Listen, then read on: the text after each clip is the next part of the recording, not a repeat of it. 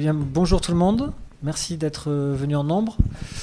Euh, donc, euh, je suis ravi d'être là pour présenter mon ami et collègue Nicolas Beaupré, qui vient pour un livre issu de son HDR, donc qui s'appelle En temps de guerre, 1914-1918. Et donc là, ce qu'on va faire, c'est que pendant. je ne me suis pas présenté, je suis Stéphane Lebras, et je suis maître de conférence ici à Clermont-Ferrand, et ex-collègue de Nicolas, qui. euh, enfin, toujours collègue, mais ex-Clermontois qui donc est désormais professeur à l'ENSIB à Lyon. Euh, ouais. Donc ce qu'on va faire, c'est que pendant une heure à peu près, on va discuter tous les deux devant vous. Et puis ensuite, euh, il y aura une demi-heure de, demi-heure de questions, d'échanges avec, avec la salle. Et puis ensuite, on terminera par un- une séance de dédicace. Euh, donc il pourra signer les livres ou signer sur une partie de votre corps si vous voulez. Enfin, ça, vous verrez. euh, vous verrez ça avec Je suis lui. pas tatoué, moi. hein. Vous verrez ça avec lui. hein. Euh, et donc, on va commencer par une question toute simple. C'est qui tu es? C'est-à-dire, est-ce que tu peux nous expliquer euh, un peu ton parcours et puis surtout pourquoi tu as travaillé sur la Première Guerre mondiale et puis comment est-ce que tu en es arrivé à travailler sur le temps?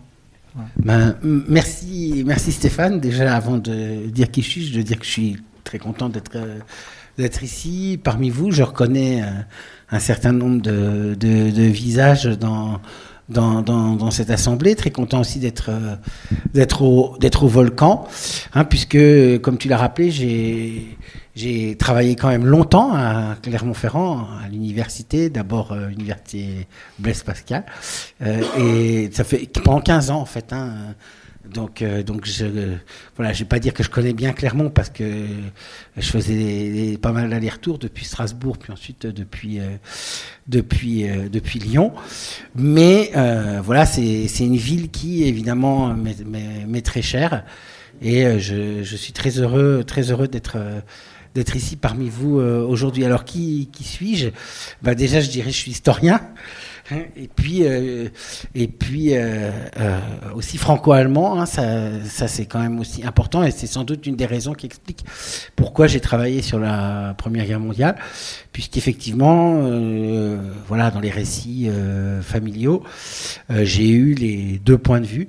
D'autant plus que bien que encore très très jeune, né en 1970, j'ai connu, j'ai eu un grand-père. Je dois être sans doute parmi les plus jeunes. J'ai eu un grand-père, donc j'ai une relation entre guillemets directe avec la Première Guerre mondiale aussi, puisque j'ai un grand-père du côté allemand qui a fait la Grande Guerre, qui a vécu très vieux, et donc euh, euh, il était né en 1898, et, donc du coup, comme comme, adolescent, euh, parce qu'il est mort à 95 ans, euh, j'avais eu un peu l'occasion de parler avec lui des deux guerres mondiales d'ailleurs, hein, pas seulement de la première, mais aussi de la, de la deuxième. De la deuxième. Euh, du côté français, là c'était mon arrière-grand-père, donc j'avais pas connu, hein, qui avait fait la, la Première Guerre mondiale. Mais, et puis en plus, euh, j'ai grandi en Lorraine, donc euh, là aussi, bon évidemment, c'est une terre euh, marquée hein, par euh, l'histoire de la Grande Guerre. Donc quand on grandit en Lorraine, quand on est collégien, lycéen, ben c'est obligé, on va à Verdun, quoi. on visite les, les champs de bataille de la Première Guerre mondiale, une au moins une fois, si ce n'est deux, si ce n'est si ce n'est trois. Et, donc, euh, du coup, euh, voilà, j'ai progressivement euh, voulu devenir historien et parmi les périodes de l'histoire, bien que m'intéressant à toutes les périodes de l'histoire, la, période contemporaine et les conflits du XXe siècle m'ont évidemment toujours, toujours attiré. Puis après, il y a aussi les rencontres. hein, il y a aussi les rencontres en dehors de la famille, hein, avec les, les, universitaires. euh, et pour mes, dans mes études, euh, il, se trouve, il se trouve que, euh, voilà, un peu par hasard, j'ai atterri, j'ai atterri à Lille, en fait, après, après, après Nancy, où, où à Lille, j'ai rencontré donc Annette Becker, qui était une spécialiste de l'histoire de la Première Guerre mondiale, à une époque où l'histoire de la Première Guerre mondiale, donc au milieu des années 90, était en plein, renou- enfin même au début des années 90, était en plein renouvellement. Hein, parce qu'il y a un grand, il y a eu un grand renouvellement de l'histoire de la Grande Guerre, à la fois euh, comparatif justement, euh, autour notamment du musée l'historien de la Grande Guerre de Péronne, qui a ouvert en 1992, et, euh, et autour euh, euh, donc aussi d'une, on va dire, d'une euh, histoire culturelle de la Grande Guerre, puisque les années 80, la fin des années 80, les années 90, c'est aussi euh, les années qui voient progressivement l'histoire euh, culturelle certains vont dire devenir dominante, d'autres diront hégémonique dans le champ, dans le champ de, l'écriture, l'écriture de, l'histoire. Donc la rencontre avec Annette Becker et la rencontre avec deux autres régions également marquées par la Première Guerre mondiale, donc le Nord occupé pendant la, Grande Guerre, et puis la Picardie avec les autres batailles qui sont les batailles de la Somme, m'ont fait euh, confirmer mon intérêt pour la, pour la Grande Guerre.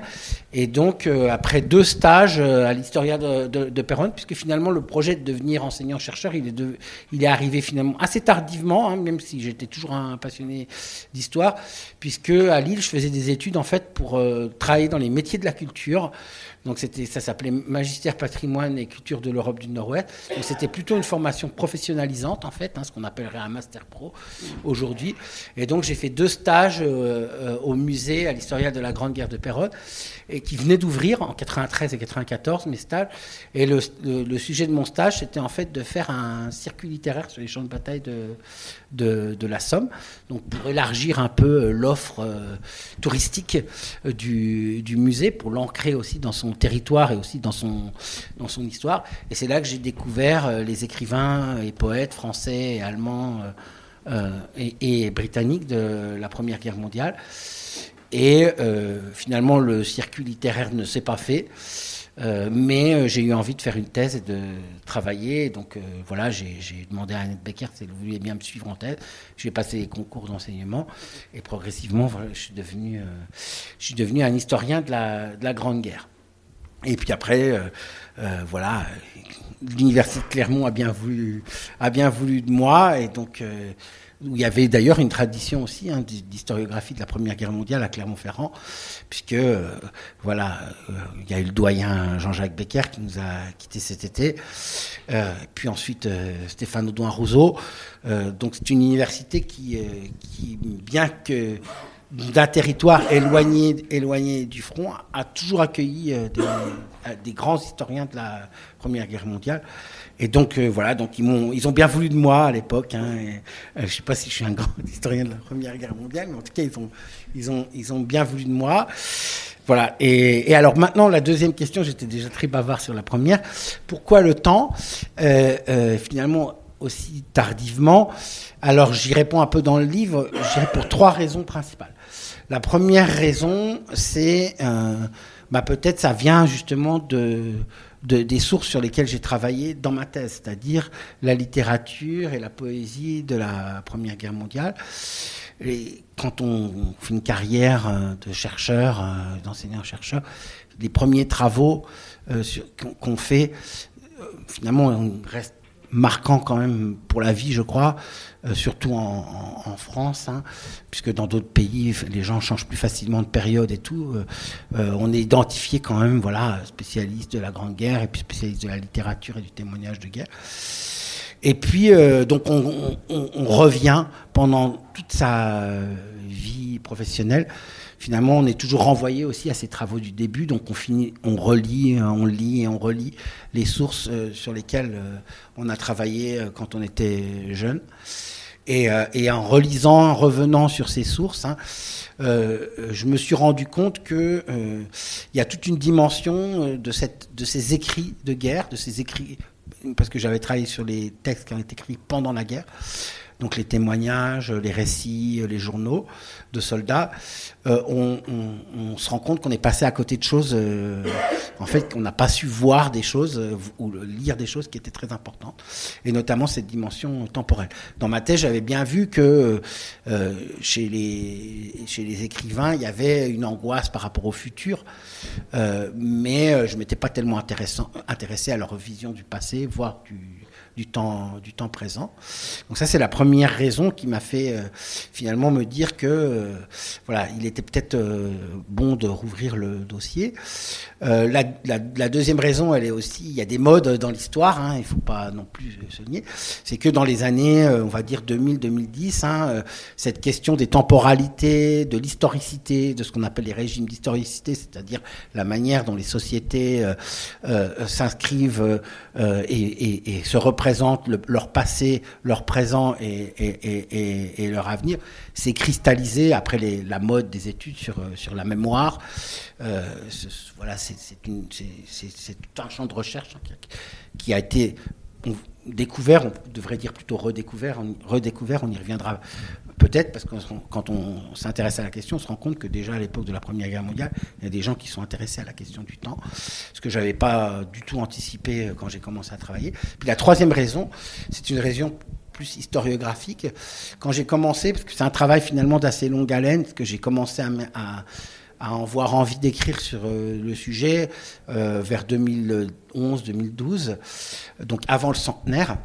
Euh, on était encore dans une, dans une époque, du point de vue historiographique, très polémique sur la Première Guerre mondiale où il y avait des écoles historiographiques qui s'affrontaient entre, euh, d'un côté, euh, ceux qui pensaient euh, que les soldats avaient massivement consenti à la guerre, et de l'autre que finalement ils n'avaient fait la guerre que parce qu'ils y étaient, que parce qu'ils y étaient contraints. et donc, moi, ça faisait quand même depuis le début de ma thèse qu'on était dans, ce, dans cette configuration historiographique. Alors c'est toujours intéressant les débats, hein, mais là c'était devenu tellement binaire et tellement finalement qu'est-ce que ça en était devenu stérile.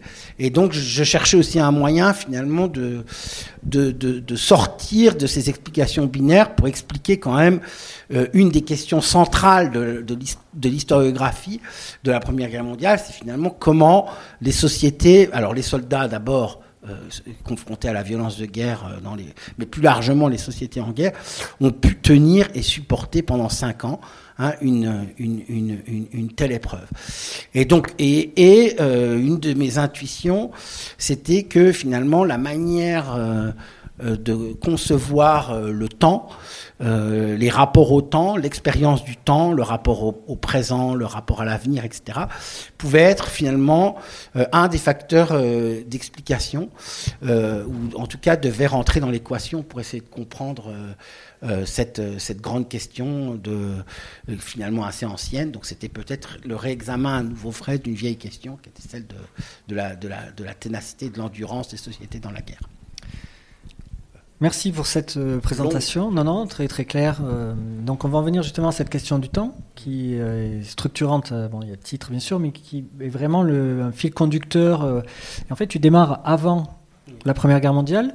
Et la première chose que j'aimerais que tu expliques, qui est remarquablement bien expliquée dans le livre, qui... Euh, bon, je, te, je te l'ai déjà dit, c'est ta grande qualité, c'est toujours très clair, c'est toujours très très explicite. Hein, et là, vraiment, euh, je trouve que euh, on comprend très bien comment est-ce que la guerre transforme en fait le rapport au temps. Mais j'aimerais que tu montres d'abord comment ça se passe avant 1914, parce que je pense que c'est important de comprendre qu'il y a déjà une première transformation dans la période c'est très effectivement c'est très important. Mon livre, ne, alors bien que effectivement ça s'appelle En temps de guerre 1914-1918, euh, euh, il faut bien se rendre compte que le, le, le rapport au temps aujourd'hui, enfin c'est quelque chose qui nous qui se naturalise très vite, hein, qui nous paraît euh, voilà, il nous paraît normal de regarder sa montre, il, il paraît normal euh, euh, que s'il est 11 heures à Paris, il est aussi 11 heures à Clermont-Ferrand, 11 heures à Lyon et 11 heures à Bordeaux. Euh, tout ça nous, semble tout à fait euh, tout à fait normal et même que s'il est 11 heures euh, à Clermont-Ferrand, il est aussi 11 heures à Varsovie. Euh, il faut savoir que à l'époque de la Première Guerre mondiale, cette uniformisation du temps c'était quelque chose d'extrêmement récent en fait. Hein. c'était une histoire neuve. Hein, puisque euh, si on, en, si on retient que le cas de, de la France. Hein, L'unification du temps euh, en France, c'est-à-dire le fait qu'il y ait la même heure partout dans tout le territoire euh, métropolitain, c'est seulement 1891 avant 1891, euh, l'heure de Nantes n'était pas la même que l'heure de Paris, n'était pas la même que l'heure de Clermont-Ferrand, n'était pas la même que l'heure de Lyon. Donc quand vous quand, quand vous voyagez, il fallait euh, changer sa montre. Euh, donc il y avait 7 heures, 6 ou 7 minutes de moins à Rouen qu'à Paris. Donc c'est seulement la Troisième République qui euh, qui a uniformisé euh, politiquement hein, le temps, qui a dit qu'il y avait une heure unique. Et puis c'est seulement en 1911, donc là on est trois ans avant la Première Guerre mondiale, hein, que euh, euh, euh ce, cette heure française, elle s'est calée sur un système de l'heure internationale, hein, qui est celui donc des méridiens, et que les Français ils ont accepté finalement qu'on se réfère non pas au méridien de Paris, mais au méridien de Greenwich, euh, et donc au, au système des, des, des, des fuseaux horaires.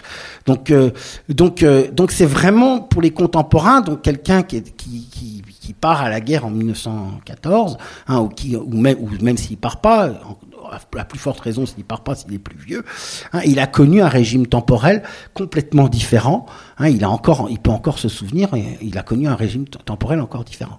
Hein, et, euh, et, donc, euh, euh, il a connu encore ce que Alain Corbin appelait la marqueterie, la marqueterie temporelle, hein, c'est-à-dire le fait que finalement il n'y avait pas d'heure unifiée. Et donc l'heure unifiée qui nous semble tout à fait normale, euh, elle est, euh, elle est finalement très récente pour les contemporains de la Première Guerre mondiale. Donc, ils ont vécu déjà hein, ce bouleversement quand même fondamental hein, avant même la, la, la, Première Guerre mondiale. Donc la Première Guerre mondiale, elle intervient à un moment où ce nouveau régime temporel, c'est c'est quand même quelque chose de très très récent très nouveau pour eux.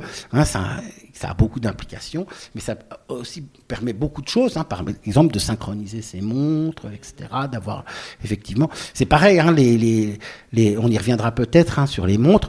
Tout le monde n'a pas de montre avant la. Comment on mesure le temps justement Voilà. Euh alors comment on mesure le temps avant la Première Guerre mondiale? Bah déjà il faut savoir que par exemple, euh, alors là aussi euh, c'est très récent. Hein, le, euh, alors le système se perfectionne. Hein, il y a des grandes conventions. Euh, alors la plus, l'une des plus importantes c'est celle de Washington en 1884, hein, puisque c'est là justement. donc il y a deux, il y a deux moteurs qui vont vers l'unification du temps. Enfin il y en a trois. Le premier c'est un moteur économique, hein, et notamment les, les chemins de fer hein, vont jouer un rôle central parce que faut synchroniser hein, les surtout quand euh, on est dans un il n'y a pas une compagnie de chemin de fer mais il y en a plein. Donc il y avait plein de compagnies chacune avait ses heures et tout.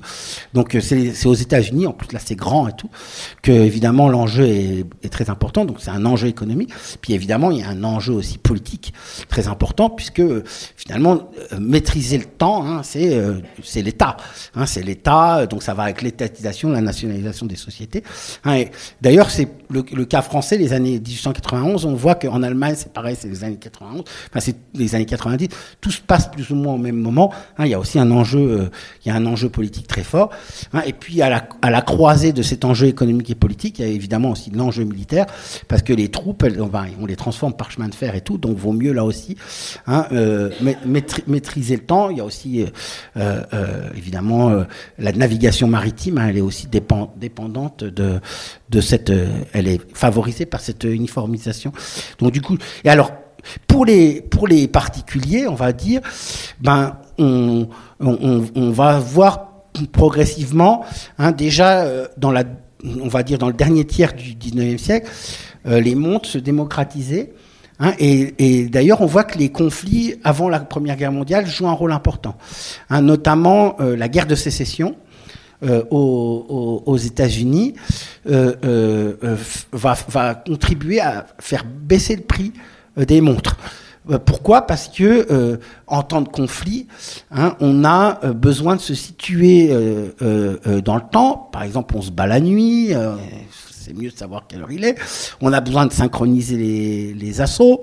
Hein. Et donc, euh, il y, a des, des, y a des fabricants de montres aux États-Unis, notamment Waltham, hein, qui vont euh, faire des montres à 1 dollar. Et donc, qui vont être quasiment, alors pas accessibles à tout le monde, mais euh, déjà un très large, un très large public, hein, et qui vont démocratiser le fait aussi de pouvoir effectivement avoir l'heure avec soi sur soi. Hein. Et puis donc dans les dans les dans l'espace urbain notamment, hein, on va installer des, des réseaux de des réseaux de de pendules. Hein. Parfois d'ailleurs c'est des bâtiments, hein, c'est des tours, euh, des tours où il y a où il y a où il y a des horloges, des tours d'horloges et tout ça, euh, où, où les, les gens peuvent euh, euh synchroniser leur monde. Donc il va progressivement hein, euh, les les contemporains, en tout cas, on va dire dans le monde occidental, hein, puisque euh, euh, euh, dans d'autres régions du monde, ça prend plus de temps. Il y a d'ailleurs euh, euh, des, des, études hein, en histoire globale qui montrent que en, Inde, par exemple, il y a des résistances hein, à l'heure anglaise. Il y, a des, y a des révoltes contre contre l'imposition d'une heure euh, euh, venue, euh, venue de, de, la métropole. Et donc on, on, on, on, synchronise ces montres. Voilà, on va à la gare, ou on va, où on va, quand on va à la ville, on, a, on prend l'heure en fait. Hein, on prend l'heure. Et puis donc quand on arrive au village, eh ben les, les, les, les, voisins, hein, ils viennent vous voir parce que on a pris l'heure exacte de la ville et on règle ces montres sur l'heure de la ville. D'ailleurs, il y a un commerce Hein, avant la Première Guerre mondiale, il y a un commerce de l'heure exacte. Hein, euh, les, observatoires, notamment, euh, euh, vendent l'heure. En fait, aux États-Unis, il y a une concurrence. Hein, les grands observatoires des universités américaines, c'est un service payant. En fait, il faut s'abonner. C'est un système d'abonnement pour pouvoir avoir l'heure la, plus exacte. Et avant la Première Guerre mondiale, les horlogers, notamment, dans j'ai lu, j'ai dépouillé la presse professionnelle, la France horlogère, réclame un service public de l'heure gratuite parce qu'ils veulent pas payer un abonnement à la Tour Eiffel, hein, parce qu'à partir de 1913, c'est la Tour Eiffel qui donne les top horaires. Euh, donc c'est l'heure télégraphique, donc là c'est la plus exacte. Hein, mais ils veulent pas payer les horlogers. Ils disent c'est pas normal que nous on doive payer pour euh, pour ce service qui devrait être un service public. Voilà, donc c'est donc on, voilà donc c'est mais tout ça évidemment vous voyez c'est une histoire récente. En 1913, c'est la revanche des Français. Hein, ils ont perdu euh, pour le Meridian Greenwich, mais ils ont gagné avec la Tour Eiffel en 1913, qui donne alors certes sur le Meridian Greenwich, mais qui donne les top horaires mondiaux par le télégraphe en fait. Euh, et c'est sur l'heure de la Tour Eiffel qu'on règle ces mondes dans le monde entier à partir de 1913. Mais voilà, seulement à partir de 1913. Et pour rester sur cette mesure du temps, en lien avec ce que tu viens de dire, est-ce que tu peux rapidement parler de tes sources? Toi, toi comment est-ce que, enfin, du moins, comment est-ce qu'un historien du temps mesure le temps? Oui, alors, alors là, j'ai parlé, c'était un peu de l'histoire des, presque de l'histoire politique, de l'histoire des sciences, un petit peu et tout. Donc ça, c'était, c'est le début du, c'est le début du livre. Après, dans le livre, moi, je me suis plus euh, intéressé à une histoire de l'expérience du temps, donc à une histoire, on va dire, des sensibilités, à une histoire, euh, à une histoire culturelle. Et pardon? Oui, perçu, vécu, hein, sachant que là aussi, on a parlé des sciences, des bouleversements scientifiques. Aussi dans la philosophie, avant la, la juste avant la Première Guerre mondiale, on pense à Bergson. Hein, euh, Bergson s'intéresse justement à cette question du temps parce qu'il est justement dans ce contexte de bouleversement des rapports au temps, hein, et il développe le concept bien connu, si vous avez lu Bergson quand vous étiez en classe terminale, hein, de la durée. Hein, donc la durée qui, l'oppose justement au temps euh, euh, mécanique, hein, qui est celui des horloges. La durée, c'est justement le temps dont on fait l'expérience. Hein. C'est aussi le passé qui est conservé dans le présent. Euh, donc, donc ça, c'est intéressant, cette réflexion hein, sur la dimension d'expérience du temps, elle émerge aussi avant la Première Guerre mondiale dans la philosophie. Et donc, moi, je me suis intéressé, donc, en partie plus précisément hein, à trois dimensions c'est euh, de notre rapport au temps moderne, on va dire, enfin contemporain depuis le, depuis le début du XXe siècle.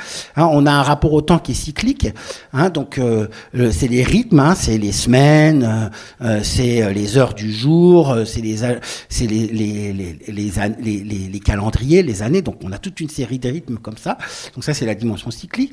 Puis il y a aussi le temps de la vie humaine, de notre de nos vies, hein, avec nos projets, les différents âges de la vie euh, l'enfance, euh, le passage adulte, les, mariages, euh, l'emploi et tout ça. Donc, donc là, qui est plus un temps linéaire. Et puis la troisième dimension de l'expérience du temps qui, m'a intéressé, c'est l'inscription de ces vies humaines dans le temps historique. C'est-à-dire comment nous, enfin les contemporains de la Première Guerre mondiale, finalement, on, vécu l'événement, hein, ce sont finalement et on sont représentés hein, l'époque dans laquelle ils vivaient. Donc c'est ces, ces, trois dimensions-là qui m'ont principalement intéressé. on aurait pu en, en, étudier d'autres. Hein. par exemple, justement, la dimension. Il y a des historiens spécialistes du fait militaire qui ont travaillé sur le facteur temps hein, dans la guerre sur, et ses évolutions dans les guerres modernes. il, y a, il, y a, il, y une thèse qui a été soutenue aussi euh, sur l'heure d'été. Hein, donc euh, là aussi sur les, justement la, la, suite un peu de ce que je viens de raconter, c'est-à-dire sur les politiques du temps, hein, puisque l'heure d'été c'est une invention de la Première Guerre mondiale en fait. Euh, c'est c'est pour faire des pour faire des économies et tout, mais c'est une invention de la, Grande Guerre. Donc ça j'ai laissé plutôt de côté pour m'intéresser vraiment à l'expérience du temps dans ces trois dimensions. Et alors comme source pour revenir à ta question, bah, les premières sources, c'était justement les écrits, hein, et qui eux-mêmes, finalement, euh, entretiennent un, rapport particulier avec le temps, parce que évidemment, le fait tenir son journal, le fait d'entretenir une, une, correspondance, le fait d'écrire des mémoires à la fin de sa vie, tout ça, à chaque fois, euh, euh, dévoile un certain nombre de rapports au temps, et donc c'est des sources qui sont vraiment très riches hein, pour justement analyser à la fois, donc dans le journal intime, euh, le, rapport au présent, euh, le, au temps cyclique ou dans la correspondance. Dans la correspondance, il y a aussi des projections par rapport à la fin de la guerre hein, qu'on partage avec, euh, avec le, le, ou la correspondante. Et puis, je me suis aussi intéressé à d'autres sources. Hein, ça aussi qui sont liées finalement à mon parcours. Tu m'interrogeais sur mon parcours et à ma, proximité avec le, musée de Péronne, hein, l'historien de la, de la, Grande Guerre, qui sont les objets. Hein pas là aussi, c'est pas complètement original parce que les, historiens contemporanéistes qui ont pendant longtemps été des des, des, gens, on va dire, de, de l'écrit, hein, sont devenus euh, voilà, des gens de l'image et aussi de plus en plus hein, de l'histoire matérielle, de l'histoire des objets et tout. Je sais que toi aussi, hein, Stéphane, c'est quelque chose euh, que, que, qui est très important, euh, qui est très important pour toi. Et, donc, donc je, voilà, j'ai utilisé les objets en tant que source. Alors, notamment lesquels? Euh, les objets fabriqués par les soldats dans les temps de loisirs, parce qu'une des caractéristiques de l'expérience combattante, voilà, donc l'artiste, ce qu'on appelle l'artisanat de tranchée, mais aussi les objets industriels fabriqués qui sont en rapport avec l'histoire du temps, et en particulier, peut-être on aura aussi l'occasion d'en reparler, la montre bracelet, hein, puisqu'il y a eu les dollar watches pendant la guerre de, sécession, euh, et puis pendant la, la Première Guerre mondiale, ben, c'est l'émergence de la montre bracelet. Eh ben, ça va faire la transition donc avec le temps de guerre en tant que tel. Donc c'est euh, un, moment, enfin du moins un aspect qui est un aspect euh, aussi euh, structurel de, structurel de la guerre, à la fois pour les combattants, pour l'arrière, mais pour nous aussi, parce que nous on a tous appris à l'école que les soldats ils partaient à la guerre avec une envie de revenir très rapidement parce qu'il y avait les vendanges dans le sud juste après. Donc cette notion du temps, elle est vraiment centrale. Et ma première question, elle porte sur euh, l'expérience combattante. Ce qui ressort du livre, c'est qu'il y a une forme d'identité temporelle chez le combattant. Est-ce que tu pourrais développer, et, autour de deux aspects, le temps de guerre, c'est-à-dire le combat, et le temps libre? Oui, oui alors effectivement, euh, euh, bon, c'est souvent le cas quand on travaille sur euh, les, conflits, on s'intéresse davantage, c'est sans doute un, défaut un biais, on va dire, hein, on s'intéresse davantage au temps, des, combattants, mais effectivement, le temps des combattants, il est, particulier, hein, puisqu'ils sont euh, finalement extraits de, du, monde civil et ils perdent d'une certaine manière assez largement hein, une maîtrise de leur, temps libre. Une partie de l'enjeu pour les combattants, ça va être aussi de récupérer. Hein, de finalement de, se, de récupérer euh, ce, ce temps-là. Alors euh, euh, le temps des combattants, il est bouleversé par le fait même de faire la guerre. Alors au quotidien, alors sans parler pour l'instant, puisque tu m'interrogeais sur deux aspects principaux, il y en aurait d'autres. Hein, euh, au quotidien, euh, sans parler des, si on laisse de côté le combat pour le moment, hein, au quotidien. Oui, je l'ai, mais après peut-être. Donc au quotidien, par exemple, euh, euh, les, les, le fait d'être en première, là aussi, le rapport au temps, il change aussi selon si vous êtes en première ligne, si vous êtes euh, euh, à l'arrière. Donc il y a aussi un ancrage euh, géographique. Hein, il y a un espace-temps différent qui est celui du front, hein, et en particulier des premières lignes. Si vous êtes en première ligne, par exemple, l'un des effets, c'est l'inversion du jour et de la nuit. Hein, comme disent de nombreux témoins. En particulier Blaise Sandrard, il dit la guerre se fait la nuit. Hein, parce que euh, la nuit, bah, c'est là qu'on travaille, qu'on refait, qu'on recreuse les tranchées, qu'on observe l'ennemi, éventuellement qu'on sort chercher les blessés qui sont dans le no man's land. Donc il y a une dimension nocturne de, de, de, de la guerre, de l'activité, euh, de l'activité guerrière qui est très, qui est très importante et qui évidemment bouleverse. Et donc les témoignages là sont pleins hein, de ces notations hein, où les où les combattants hein, sont effectivement euh, euh, non non plus évidemment de quand ils sont dans les premières lignes de sommeil. euh, voilà, il n'y a plus une alternance normale entre le jour entre le jour et la nuit. Si on devait comparer avec une expérience civile, je pense que celle qui s'apparente le plus, c'est celle des marins pêcheurs, par exemple, qui, euh, qui effectivement travaillent la nuit, connaissent des des périodes de, de, de sommeil hachées, euh, etc., dans des conditions extrêmement, extrêmement, extrêmement dures. Donc ça, c'est une des, par exemple, voilà, il y a beaucoup de notations dans les témoignages hein, qui, qui, qui montrent que effectivement les soldats, hein, c'est pas seulement le fait d'effectivement d'être dans la boue, dans le froid ou dans la chaleur, etc., qui, qui, qui, qui, qui les, qui les marque. Hein, c'est aussi le fait parfois, voilà, d'être contraint, hein, au moins pendant les dix jours où ils sont en première ligne, hein, de, de, de vivre, de vivre euh, la nuit. Donc ça, c'est une des. Et puis, euh, euh, dans le, quand on n'est pas dans une activité de combat ou de, travail forcé entre guillemets de première ligne, on a le, le, le temps. Les soldats, ils ont aussi ils vont faire, ils vont aussi tout faire pour récupérer du temps pour eux. Parce que dans la Première Guerre mondiale, hein, on n'est pas tout le temps en train de se battre, de se tirer dessus, euh, euh, de sortir de la tranchée pour partir à, pour partir à l'assaut, et donc on s'ennuie beaucoup.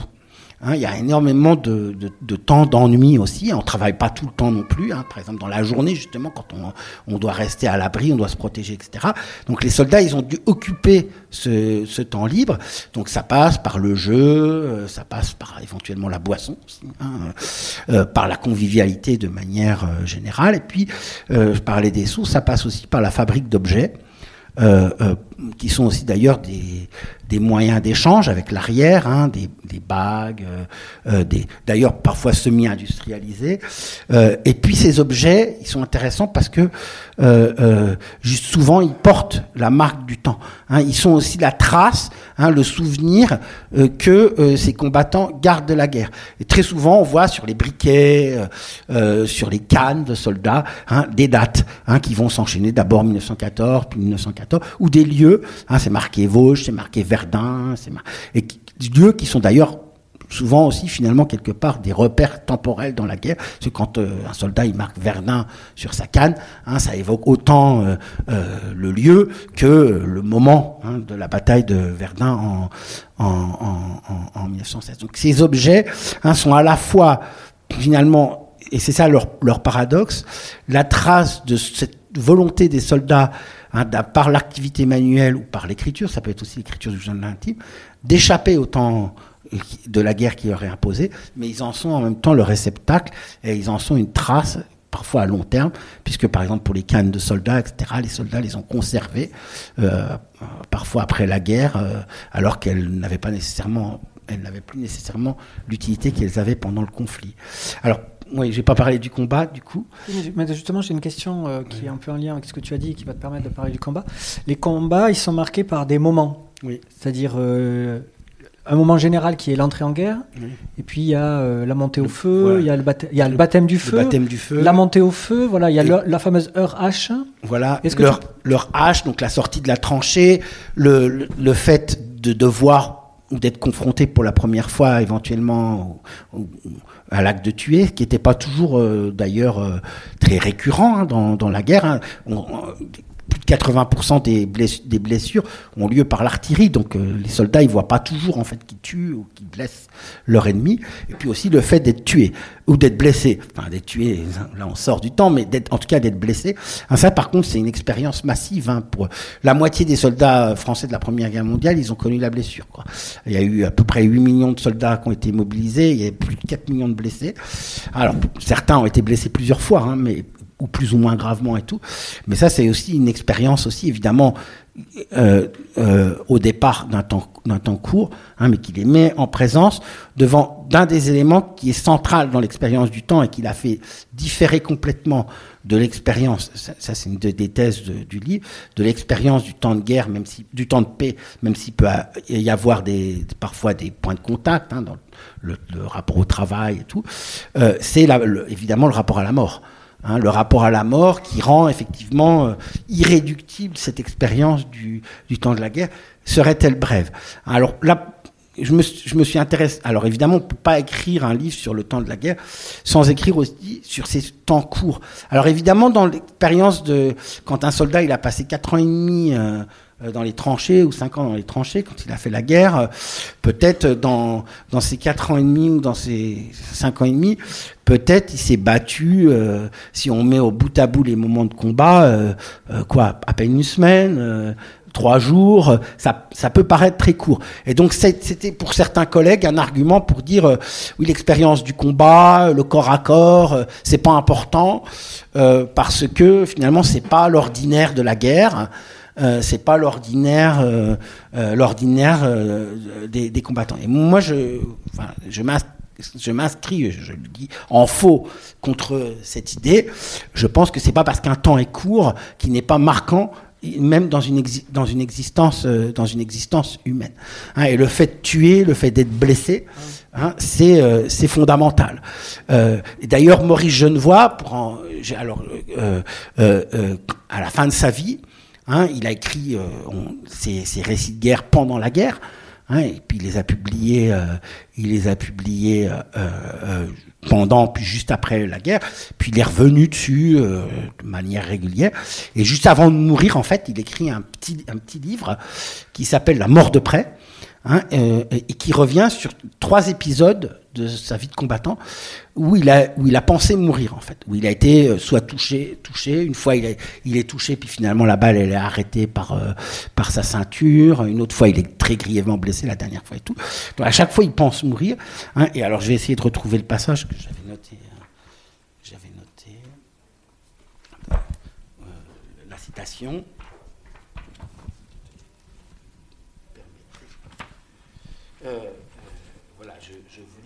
Citation. Alors, Genevois, il est connu pour être euh, l'un des plus grands témoins français de la Première Guerre mondiale, et en particulier le témoin, justement, comme il a écrit un journal, hein, le témoin de ces, de ces jours interminables, de ces souffrances des combattants. Hein, il, est rentré euh, au Panthéon avec les, ceux, de, ceux de 14, hein, dans le discours de, de Macron, c'est aussi le titre de, ces livres quand ils ont été euh, rassemblés. Et pourtant, à la fin de sa vie, voilà ce qu'il écrit.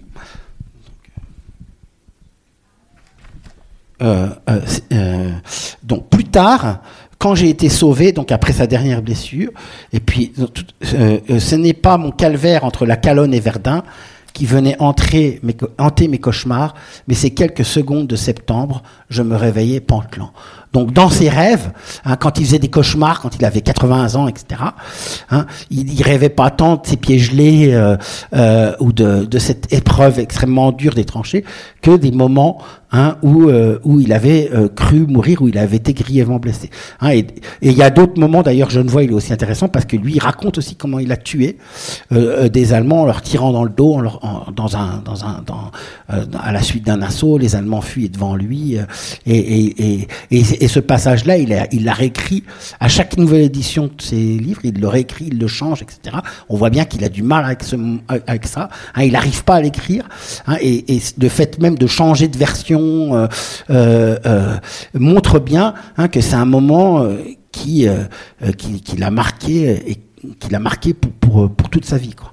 Ce qui marque chez les, chez les soldats, c'est l'enchevêtrement du temps, en fait. C'est-à-dire qu'il y a vraiment des moments qui sont très brefs, et qui vont être suivis par une sorte d'attente interminable. Ça part du, de euh, la mise en guerre, la mise en route, où en fait tout s'accélère en quelques heures et où ils vont attendre parfois plusieurs jours, plusieurs semaines avant de véritablement être confrontés au combat, jusqu'au combat eux-mêmes où ça s'accélère quand on monte au feu, on est touché, et là Sandra l'explique très bien, il attend interminablement avec le sang qui coule, il sent qu'il a la vie qui est en train de... Et je trouve que ça tu le montres très bien, pour les soldats, que le temps en fait est tout brouillé.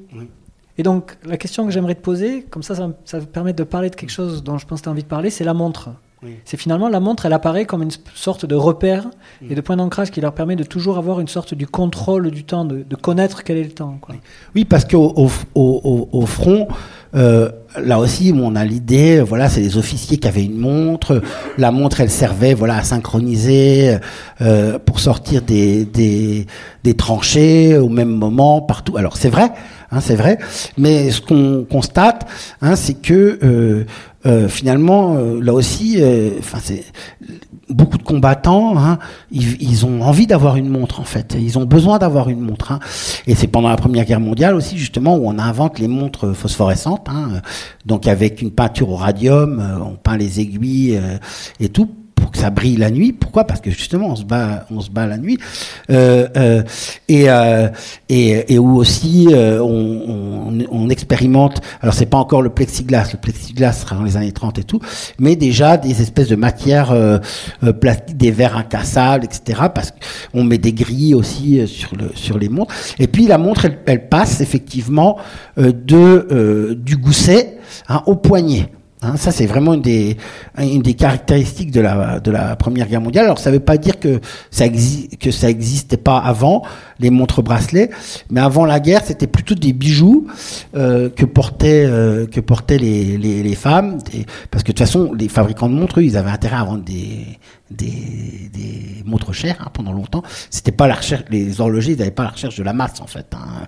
Donc le, le, marché va changer avec la Première Guerre mondiale, où on va passer finalement euh, du, du, monde de la bijouterie hein, au, à effectivement un objet de consommation courante. Hein. Et ça commence comment au départ? Ben, Au départ, les officiers, par exemple, ils demandent, qui ont déjà une montre gousset, qui partent à la guerre avec leur montre gousset, hein, ils demandent des bracelets euh, euh, pour mettre leur montre dedans sur le poignet. Hein, et donc il y a des bracelets qui sont fabriqués déjà depuis la guerre des bourgs d'ailleurs. Hein, ça existait déjà depuis la guerre des bourgs, donc depuis une, quinzaine d'années. Euh, euh, donc des bracelets qui permettaient de placer la, la montre gousset, mais bon c'était pas pratique, c'était trop gros. Hein, puis le remontoir il était en haut, et donc du coup pendant la Première Guerre mondiale, donc on va avoir des montres qui sont conçues par les horlogers euh, pour être des bracelets. Donc d'ailleurs on dit bracelet montre ou montre bracelet de manière indifférente. Et puis avec le remontoir qui donc euh, au lieu d'être au-dessus passe euh, passe sur le passe sur le, côté. Euh, comme ça, on peut et comme ça, le soldat, il n'a pas besoin de sortir de sa veste. Hein, surtout que pendant la Première Guerre mondiale, on a plusieurs couches de vêtements et tout. Les vêtements sont toujours trempés. Tout. Donc, là, avec la montre sur le poignet, évidemment, c'est un geste beaucoup plus facile, beaucoup plus, pratique. Et puis, effectivement, hein, qui permet de maîtriser son temps, qui permet d'offrir hein, des, euh, des, des, repères. Donc, et là, et dans les, dans les, et donc, on voit qu'il y a d'ailleurs des écrits sur la montre pendant la guerre. Hein, elle a, cette montre, elle a l'ambiguïté parce qu'elle est à la fois, finalement, le signe d'un asservissement au temps de la guerre, autant des, autant des, des officiers, hein, qui vont dire, effectivement, euh, euh, qu'on va sortir de la tranchée. Il y a de nombreuses représentations. Il y en a une sur la couverture hein, où on voit le. Vous voyez, justement, là, c'est le, H. Hein, leur H, c'est un tableau du 19e où on voit l'officier en train de regarder sa montre. Hein, des soldats qui sont obnubilés par les secondes, en fait. Voilà, par les secondes dans les poèmes. Il y a des poèmes. Hein, il y a un poème d'André Salmon qui, effectivement, évoque ces secondes qui s'égrènent, effectivement, avant de sortir de la tranchée. Donc, ça, c'est la montre asservissante, on va dire.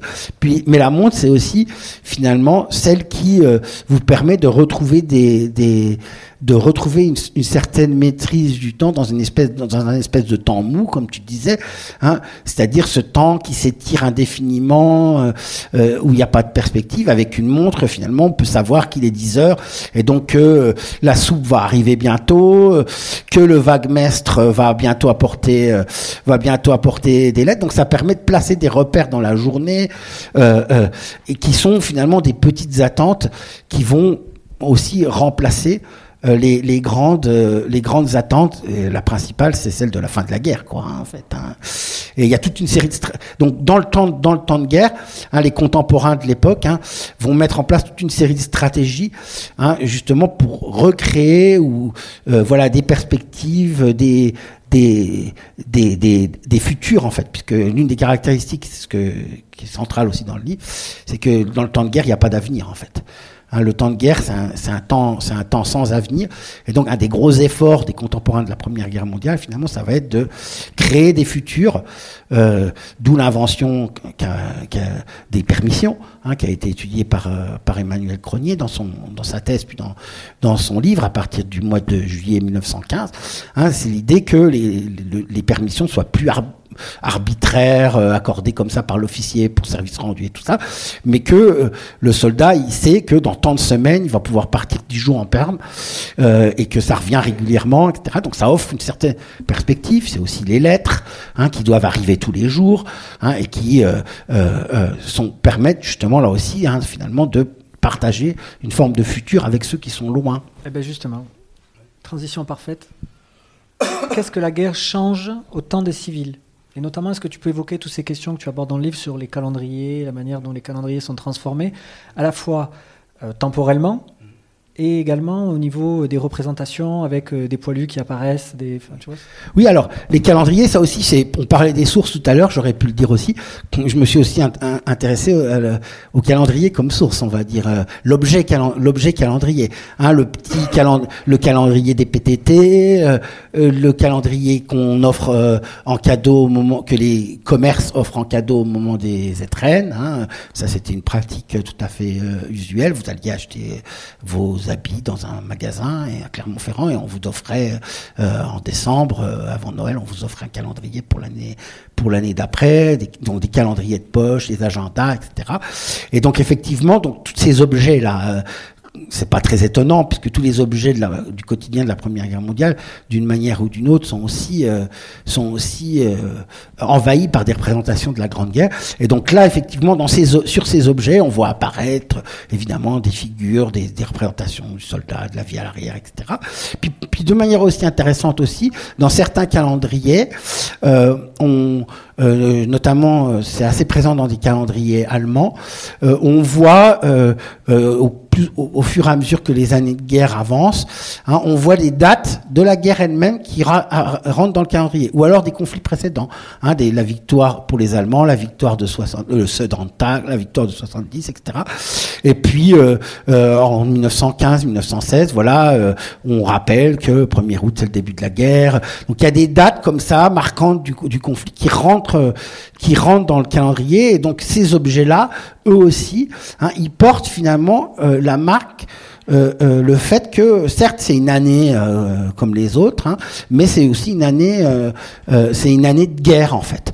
Hein. Il, y a, a, alors les, les, artistes, certains artistes, hein, il y a un artiste qui va encore plus loin, un artiste qui s'appelle Herman Paul. Pendant la guerre, il publie donc deux calendriers. Euh, donc avec donc une, une estampe différente pour chaque mois. Et les calendriers l'année au lieu de commencer en, janvier elle commence en août Hein, donc euh, il y, a, y, a, deux, Pourquoi en août? Bah Parce que c'est le début de la guerre, c'est le début de l'année en fait. Pour euh, donc ça, voilà, ça c'est des, des exemples. Puis il y a une autre manière à l'arrière d'envahir le calendrier. Et eh ben c'est euh, c'est sûr qu'à l'arrière, l'un des enjeux c'est de faire en sorte que les civils n'oublient pas qu'ils sont en guerre, quoi. Hein, puisque c'est ce que reproche d'ailleurs Louis Ferdinand Céline hein, dans, dans, dans, dans Voyage au bout de la nuit, hein, euh, quand il quand il vient en permission quand euh, euh il, vient à l'arrière, il a l'impression que il dit la seule différence c'est qu'au lieu de danser au rez-de-chaussée, on danse à la cave quoi. Mais euh, et donc du coup l'enjeu pour les sociétés en guerre, hein, c'est de se souvenir euh, que que, que, que, on est dans le temps de guerre. Et donc le calendrier des fêtes, il est envahi par la guerre. Donc déjà, par exemple, donc on parle de Noël de guerre, de Toussaint de guerre. En, en Belgique, il y a même des cartes postales du 1er avril hein, euh, euh qui, qui, qui, qui, sont euh, sur le thème de la, de la guerre. En, Et France, puis, en France aussi. En France aussi, ouais. Et donc, euh, toutes les fêtes entre guillemets du calendrier, tous les moments du calendrier, la Saint-Valentin, Pâques, etc. voilà, c'est les cartes postales avec des canons. Hein. Donc toutes ces fêtes deviennent des fêtes de guerre. Et puis on rajoute des jours de guerre on rajoute des jours de fête supplémentaires. Alors, dans le cas euh, des sociétés occidentales, c'est bien connu, c'est les fameuses journées de guerre, hein, où on organise des journées de collecte. Euh, donc, il y a la journée du poilu, la journée du canon de 75, la journée du petit drapeau belge. Euh, d'ailleurs, c'est en général des jours qui durent deux, trois jours. Parfois, ça, s'étire sur la semaine. Hein. et donc, on fait appel à la... L'idée, c'est de faire appel à la générosité des, des populations de l'arrière, mais c'est aussi de les mobiliser et de leur euh, de leur rappeler justement qu'on est en guerre. on rajoute finalement dans le calendrier euh, ces fameuses euh, journées. Hein. et ça, c'est pas spécifique à la France, donc c'est bien connu à la France. Donc moi, j'ai travaillé particulièrement aux archives départementales ici, sur le cas de Clermont. Hein, et donc il y a toute la bonne société clermontoise, euh, donc le maire euh, et souvent les dames d'ailleurs, hein, euh, les dames qui sont mobilisées autour de la, du, du, préfet, hein, qui créent des comités d'organisation. Et puis c'est les jeunes filles de l'école normale qui, qui sont chargées d'organiser la collecte, qui elles-mêmes font appel aux écoles de filles. Hein, et donc, donc dans les rues, on vend hein, les petits insignes qui sont aujourd'hui prisés des collectionneurs, hein, qu'on retrouve d'ailleurs, euh, c'est parmi sans doute les choses les moins chères qu'on peut trouver sur la Première Guerre mondiale. Hein, donc des petits drapeaux, des petites épinglettes hein, qu'on vend euh, en échange donc d'un en échange donc d'un don. Et euh, dans le cas de la France, je crois qu'il y a, au niveau national, il y en a une quinzaine, puis après, il y a aussi des journées départementales, donc il y a, les départements, donc on fait des belles affiches avec Vercingétorix qui apporte un, qui apporte un, colis au poilu, euh, euh, donc, donc, le calendrier, il est, il est, il est de cette manière littéralement envahi euh, aussi à l'arrière par la guerre, et il rend présent le temps de la guerre. Qui est aussi un temps d'attente. Hein, pour les familles qui attendent euh, le retour du soldat, qui attendent alors le retour du soldat définitif, le retour du soldat pour la permission, qui parfois attendent le retour des nouvelles, le retour du corps. Oui. Voilà.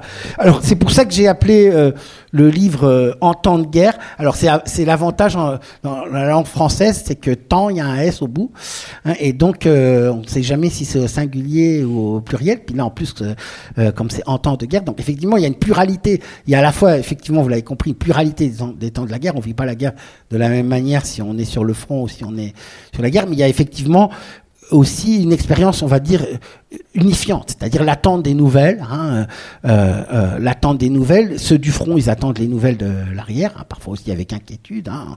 Euh, on se demande ce que font les femmes à, à, à, à l'arrière pendant qu'on est en train de faire la guerre au front. Et puis, et puis évidemment, à, l'arrière, on attend ces fameuses lettres hein, qui sont, avant même d'être lues, la preuve de vie. Hein, c'est là aussi l'importance de la matérialité de la lettre hein, est, évidemment euh, est évidemment centrale. Hein, et donc on attend aussi bien à l'arrière et au front euh, euh, euh des autorités que euh, la poste aux armées euh, euh, fonctionne parfaitement. Hein, le, le, le vaguemestre, c'est-à-dire le facteur aux armées, il est aussi important, si ce n'est plus que le cuistot, hein, qui va, hein, on râle contre le cuistot parce que le café il arrive froid et tout, la soupe, hein, mais mais alors a un retard de de lettres, là, il vaut mieux pas qu'il y en ait deux ou trois, ça atteint le moral des soldats. donc ça aussi c'est très récurrent dans les dans les sources hein, que cette figure du euh, euh, euh, est, très important. Et pareil pour le facteur à l'arrière. Quoi. Hein.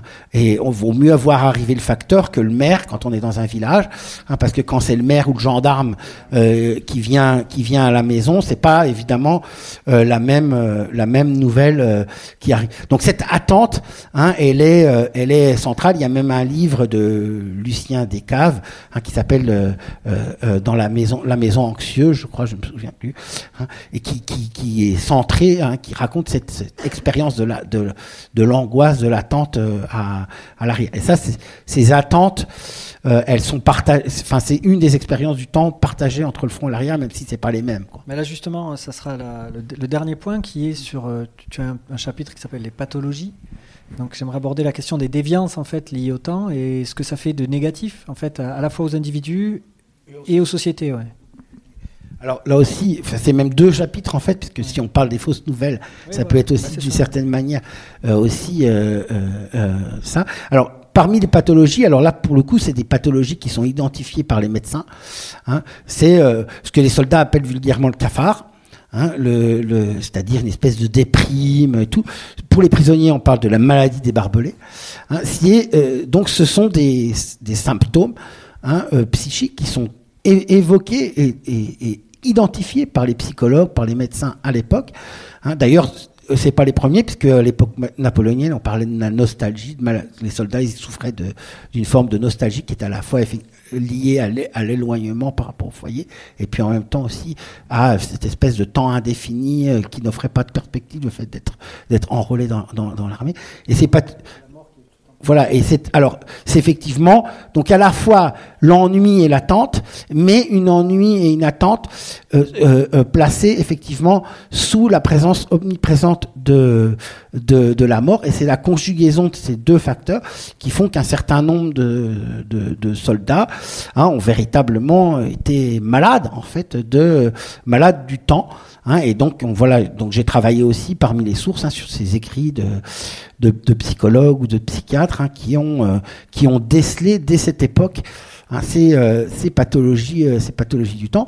Puis on a une autre, on va dire, qui est plus sociale, hein, plus large. Hein, c'est effectivement, euh, euh ben, quand on attend et quand on n'a pas tellement de perspectives, etc. Ben, on s'en remet à quoi? On s'en remet aux rumeurs, on s'en remet à des faux bruits hein, qui, qui, qui, circulent, puis on s'en remet aux prophéties. Hein, et on voit les, les voyantes, les voyants, les mages, les magiciens publié aussi en masse euh, pendant euh, la, la, Première Guerre mondiale. Et pour certains voilà ou certaines hein, avoir même une renommée qui dépasse les frontières.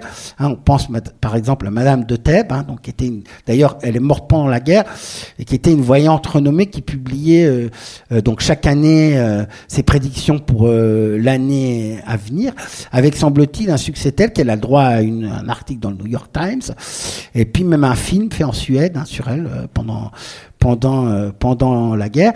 Hein, elle est d'ailleurs parodiée par les journaux de tranchées, hein, où euh, on l'appelle Madame de Bête. Euh, donc c'est facile avec la contre avec la, la, la contrepétrie.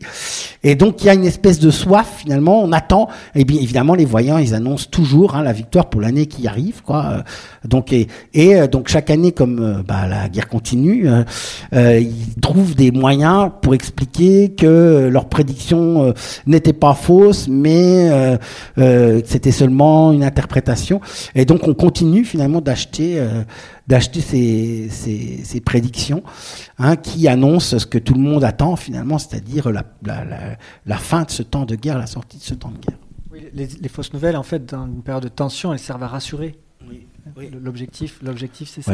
Et là, oui, effectivement, euh, là aussi, c'est, ça m'a frappé aussi de parfois la la, la pertinence des, des analyses de l'époque, parce que là aussi, c'est un sujet qui euh, qui évidemment intéresse beaucoup, euh, nous intéresse beaucoup aujourd'hui à l'heure des réseaux sociaux. Toi-même, tu as travaillé là-dessus, hein, tu as, dirigé un, un, un, un, ouvrage sur cette question, mais mais on voit que déjà dès l'époque, alors évidemment, on pense à l'article de Marc Bloch sur les fausses nouvelles de la guerre paru en 1921, mais en fait, il est Marc Bloch, il est loin d'être seul à s'être intéressé à cette question.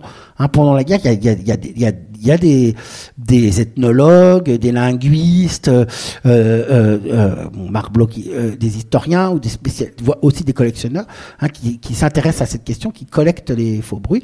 Et il y en a un qui est tout à fait remarquable, donc qui s'appelle Albert Doza.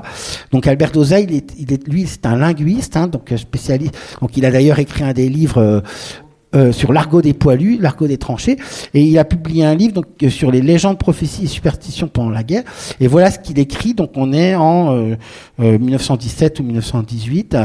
Donc les faux et donc on voit bien, lui il a bien en, en, en 19, en 1919, donc il, propose une typologie justement entre les faux bruits, les, les, légendes et les prophéties, et il écrit, je le cite, les faux bruits sont relatifs au présent ou à un passé très proche.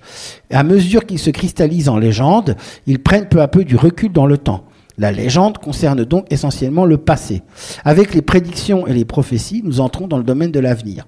Si l'on a hâte pendant les périodes troublées d'être renseigné sur les événements révolus ou en cours, avec quelle angoisse fiévreuse ne désire-t-on pas connaître l'avenir?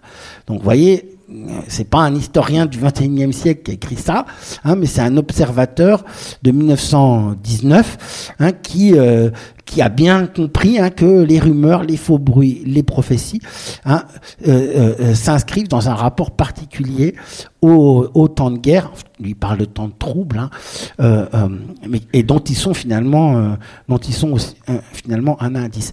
Ça, ça a été, je dois dire, si vous me permettez, une des une des, une des surprises, et c'est aussi une leçon de modestie finalement pour les historiens d'aujourd'hui, hein, ou pour les spécialiste de sciences humaines et sociales. Moi, une chose que j'aime en général pas trop dans les livres, c'est quand l'introduction commence par oui, personne avant moi a travaillé sur ce sujet, euh, je suis le premier, je vais. Ça, c'est un grand classique. Hein, euh, euh, alors parfois, ça la demande des éditeurs, mais mais pas toujours. Hein, c'est aussi parfois, ça, voilà, ça flatte l'ego d'un auteur que de dire qu'il est le premier à avoir défriché un champ de recherche, etc. Et, euh, et donc, euh, peut-être que je pensais aussi être le premier à écrire un livre sur, euh, sur l'histoire du temps de la Première Guerre mondiale.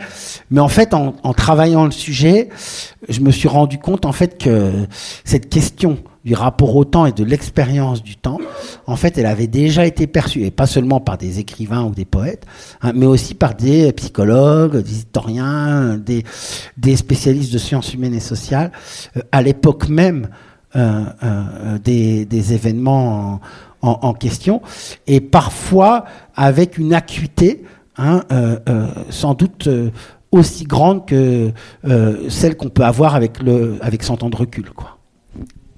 Merci. je peux prendre une minute encore pour... Enfin, moi, je vais prendre une minute, mais on verra Nicolas. Non, j'ai une, question finalement pour conclure. Qu'est-ce que tu dirais que ça a apporté à la société occidentale? La guerre dans son rapport au temps, d'un point de vue positif, d'un point de vue négatif. Il y a un aspect que tu abordes de manière euh, perlée. Et j'ai un peu regretté, je vais faire un peu une petite critique là, mais j'ai un peu regretté que ça soit pas plus. C'est la question du sommeil, finalement. Est-ce que ça a transformé le sommeil? Euh, Bon, des soldats déjà, oui. Tu parles de, as parlé de qui arrivaient, qui faisaient des cauchemars. Euh, donc ça, trans, ça, trans, ça, transforme leur sommeil obligatoirement. Quoi. Mais est-ce que d'un point de vue de la société elle-même, est-ce qu'il y a un rapport au temps qui se transforme au sortir de la guerre? Euh, voilà. Est-ce que... Ça, cette question m'a déjà été posée parce qu'effectivement, euh, euh, il, il, ça, il y a l'AI Il n'y a, a, pas le chapitre sur euh, finalement le, la conservation, ce qui est conservé ou pas du temps de la guerre dans la, dans, dans l'après-guerre. Mais, mais, je pense que s'il n'y a pas le chapitre, c'est parce qu'il y aura un autre livre quasiment écrit. Hein, parce que il y a par exemple, il y a une littérature, il y a une littérature du retour qu'on appelle par, euh, euh, Karine Trévisan, qui est une spécialisée de littérature, a écrit un livre là-dessus qu'elle appelle une littérature du retour. Hein, on peut penser par exemple euh, à Aurélien d'Aragon, hein, qui est justement un anti-héros, hein, qu'il écrit après la Deuxième Guerre mondiale, mais qui est un anti-héros qui reste complètement englué finalement dans le temps de la guerre. Euh, donc euh, il y a effectivement, on pourrait réfléchir aussi euh, à long terme, on parlait du, de l'heure d'été par exemple aujourd'hui alors les, les, oui, les montres. Alors les montres, je pense que ça, euh, euh, c'est totalement oublié aujourd'hui. Hein, mais la montre bracelet. Alors là, avec les smartphones, euh, avec la, on est, on a un autre. Maintenant, on a remis la montre dans la poche. Finalement, il y a maintenant parfois on n'a plus de montre au poignet et tout, parce que de toute façon on sait que sur le téléphone on aura l'heure exacte, etc. Là, pour le coup encore plus synchronisé avec le reste du, du, du, du, monde. Du monde hein.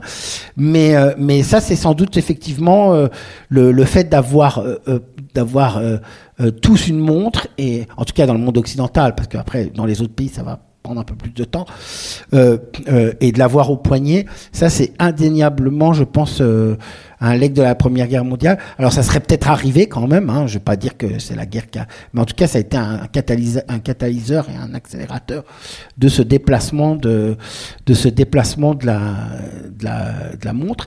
Hein. Souvent, on associe cette espèce d'esclavage temporel euh, dans lequel on vit euh, euh, à, l'industrialisation.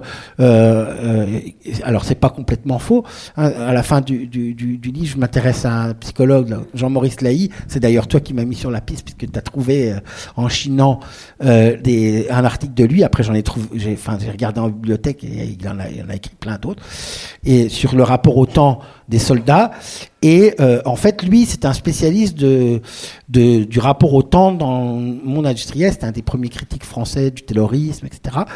Et euh, donc, on, associe souvent, hein, d'ailleurs, les sociologues du travail ont beaucoup travaillé sur cette question, William Grossin, ça, du rapport au temps euh, de travail et tout.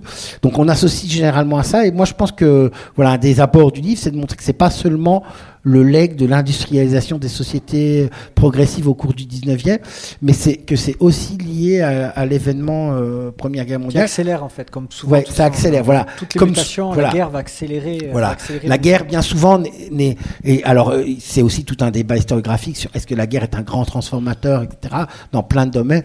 En tout cas, c'est sans doute un accélérateur hein, de de, de, tensions et puis de phénomènes sociaux, politiques et scientifiques, etc., qui étaient déjà en germe avant. Hein. Alors sur le sommeil, c'est intéressant, euh, euh, effectivement. Alors il y a des travaux sur le rêve, sur le rêve pendant la Première Guerre mondiale. Hein, Jacqueline Carrois, elle a travaillé là-dessus. Hein, il y a aussi un, un, recueil de textes de Stefan Zweig qui s'appelle Le Grand Sommeil, qui sont euh, des textes, des textes journalistiques. Alors, je ne sais pas si le titre est de lui. Enfin, c'est en tout cas le titre d'un de ses articles, hein, où, il, où, il, évoque euh, effectivement le fait que, euh, euh, voilà, la, la, la, la guerre, c'est pas seulement un, ce qu'on appelle communément un cauchemar, hein, mais c'est une, une, sorte de, effectivement de, de, de, de, de cauchemar éveillé qui dure cinq ans. Oui, hein, dans, ce que tu expliques bien, pardon, c'est c'est vraiment quelque chose que j'ai trouvé lumineux dans ce que tu expliquais, c'est que le jour et la nuit n'existent plus. Et en fait, on se rend compte que la nuit devient le jour parce qu'il y a une suractivité, et le jour devient la nuit au sens euh, de la représentation d'un peu de euh, du symbole, parce qu'en fait, euh, c'est un jour sans fin qui c'est ouais. comme un cauchemar, quoi. Mm. Donc ça, c'est très intéressant. Comment est-ce que tu le montres C'est un des apports du livre, je pense, d'un point de vue de l'histoire des sensibilités. Quoi. Voilà, oui, oui c'est un livre, comme tu dis, c'est inscrit dans une histoire des sensibilités. Voilà, on va vous passer la parole. J'imagine qu'il y a quelques questions, des questions, beaucoup de questions? Là. Parlez bien dans le micro hein, et assez fort, s'il vous plaît, qu'on vous entende bien. Euh, moi, j'avais une question sur. Euh, donc, vous, vous, parliez des calendriers et de ce rapport des dates pour rappeler euh, à la société civile, et donc vous avez l'air de sous-entendre que la société civile oubliait presque la guerre. Alors, c'est paradoxal parce que. En temps de guerre, on imagine quand même euh, mal euh, la société oubliée. Oui. Alors j'ai forcé un peu le trait. Hein. J'ai forcé un peu le trait. C'était c'était plutôt. Euh, par contre c'est un reproche qu'on peut trouver chez les combattants. Ça ne veut pas dire que c'est une réalité sociale, mais les combattants, hein, ils avaient parfois l'impression d'être oubliés. Hein. Et donc, c'est plutôt ces, ces, journées qui sont organisées, finalement, elles sont presque plus organisées pour les combattants au front, pour montrer que l'arrière, hein, il est mobilisé, euh, que euh, ceux qui ne payent pas l'impôt du sang euh, payent un impôt euh, en argent, hein, font, payent le rebol, ou se mobilisent, hein, prennent, prennent, sur leur temps libre, etc. Ils se privent aussi. Il, tu sais, il y a toutes les affiches pour, sur ouais. les privations. Voilà, voilà, nous saurons nous en priver et tout. Donc c'est plutôt dans ce sens-là qu'il faut l'entendre, parce qu'effectivement, à l'arrière, on, on, on, on, on voilà, on n'oublie pas, surtout que c'est quand même une expérience de la Première Guerre mondiale, c'est une expérience de masse. Hein, je disais, il y a eu 8 millions, sur 40 millions de métropolitains, il y en a quand même 8 millions qui sont mobilisés pendant la guerre à un moment ou à un autre. Euh, d'hommes, d'hommes, d'hommes. Oui, 8 millions d'hommes. Donc en gros, c'est la moitié des, quasiment la moitié, presque un homme sur deux. Hein. Ça veut dire qu'il n'y a, quasiment pas de famille, dans le cas de la France, hein, qui n'ont pas un proche qui est sur le front à un moment ou à un autre de la guerre. Donc c'est quasiment impossible, effectivement, d'oublier. Hein, puis sachant qu'il y a aussi la presse, hein, bon, on n'en a pas parlé, mais ça aussi, évidemment, c'est une source très importante. Hein, la presse quotidienne, on est euh, à, à, dans les années 14-18, dans le monde occidental, à l'apogée de ce qu'on appelle la civilisation du journal. Hein, les, les, quotidiens pendant la Première Guerre mondiale, ils tirent à 2 millions d'exemplaires, certains d'entre eux, quoi. Hein, donc, euh, donc, euh, et des quotidiens, ils parlent quasiment que de la guerre, quoi. Hein. Donc, euh, donc, effectivement, c'est assez dur de de, de, de l'oublier, c'est impossible. Mais le reproche, il existe. Et donc, euh, d'où effectivement cet envahissement du calendrier par des fêtes, par, euh, par des journées de collecte, mais qui s'adresse finalement plus aux soldats qu'aux civils. Quoi. Mais malgré tout, il y a quand même une volonté de semblant de normalité et d'essayer. Alors, il y a le choc de l'entrée en guerre, qui vraiment là met euh, la France à l'arrêt. Mais très vite, on le voit dans l'économie ou on le voit dans euh, la vie de tous les jours. Euh, les familles essaient de. Euh, oui, il faut aussi vivre. Hein, il, faut aussi, il faut aussi vivre. Hein. Et ça, c'est reproché par les soldats. Tu as dit que parfois, moi, dans les sources sur lesquelles j'ai travaillé, alors c'était spécifique parce que c'était sur le plaisir de boire, de faire la fête. C'est récurrent, quoi. Hein, les soldats, quand ils reviennent à l'arrière et qu'ils vont se battre avec la police, ils vont dire, ou les gendarmes, ils vont dire hmm. Nous, on se bat pour vous, et vous, vous vous battez contre nous. En gros, ils leur font le reproche euh, voilà, de ne pas respecter leur, euh, de ne pas respecter leur sacrifice. Leur sacrifice. C'est oui, c'est bon, c'est aussi les travaux de Charles Riddell sur les embusqués. Euh, ça s'inscrit dans ce, ça s'inscrit dans cette, dans cet univers, dans cet univers mental là. Il y a effectivement, c'est aussi un paradoxe que les, les pays qui ont gagné la guerre sont aussi ceux qui ont réussi à à l'arrière à, à, conserver une forme d'équilibre entre effectivement les besoins euh, euh, de la guerre industrielle qui sont énormes, hein, l'industrie, la mobilisation de l'industrie de guerre, etc., mais aussi euh, les besoins de l'arrière. Hein. Les, les, les, les, pays qui ont perdu la Première Guerre mondiale, c'est la Russie d'abord, la Russie tsariste parce qu'elle a été incapable de maintenir cet équilibre. Et puis euh, ensuite euh, les, empires centraux hein, qui progressivement hein, euh, euh ont laissé les mains libres à l'état-major hein, pour diriger l'économie. Hein, et l'état-major, il a négligé les civils, toutes les grandes grèves massives en Allemagne en, 1900, en 1918. La France, elle a connu, hein, comme d'ailleurs pratiquement tous les pays européens, une année de crise en 1917, mais elle parvient à en sortir. Dans le cas de l'Allemagne, euh, euh, c'est beaucoup plus compliqué.